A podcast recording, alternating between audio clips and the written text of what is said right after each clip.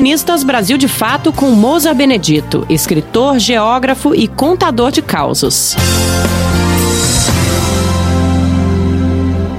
Tive um colega de trabalho chamado Tenório que era cheio de manias. Uma era mania de doença e gostava de parecer sofredor. Se estivesse vivo ainda, nem imagino seu comportamento confinado nessa pandemia.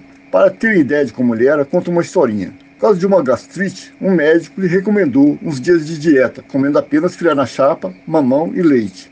E suas refeições, todas, mas todas mesmo, passaram a ser filé com mamão, simultaneamente no mesmo prato, e empurrados goela abaixo por um copaço de leite gelado. Teve várias outras doenças, mas nem falava da gastrite. Cinco anos depois, continuava comendo filé com mamão e leite, pois nunca voltou ao médico da gastrite. Mas nos restaurantes fazia todo um ritual para pedir seu prato de todos os dias.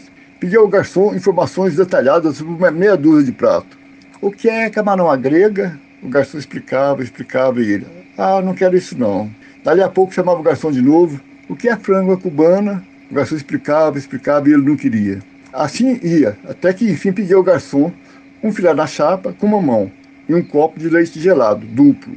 Estávamos trabalhando em Itu e um dia consegui convencer o Tenório a comer beterraba. Disse que era uma beleza para gastrite. Comeu e achou delicioso. Também, para quem há anos não comia nada além de filé com mamão, qualquer novidade era uma delícia. Mandou ver, comeu beterraba aos montes. À noite eu estava no meu quarto do hotel e bateram forte na porta. Era o Tenório, pálido e trêmulo, e tivemos o seguinte diálogo.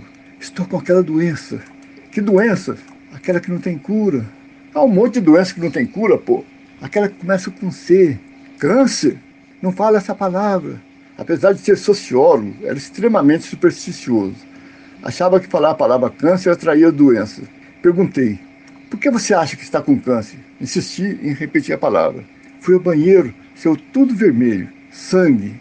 Vixe, você tá ferrado, falei com maldade. É morte certa.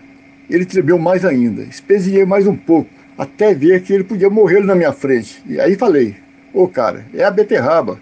Viu tanto de beterraba que você comeu? Tive que insistir no diagnóstico e ele continuava com medo, pálido. Foi difícil convencer. Enfim, foi dormir. No outro dia estava bom, mas voltou a comer só filé com mamão e leite.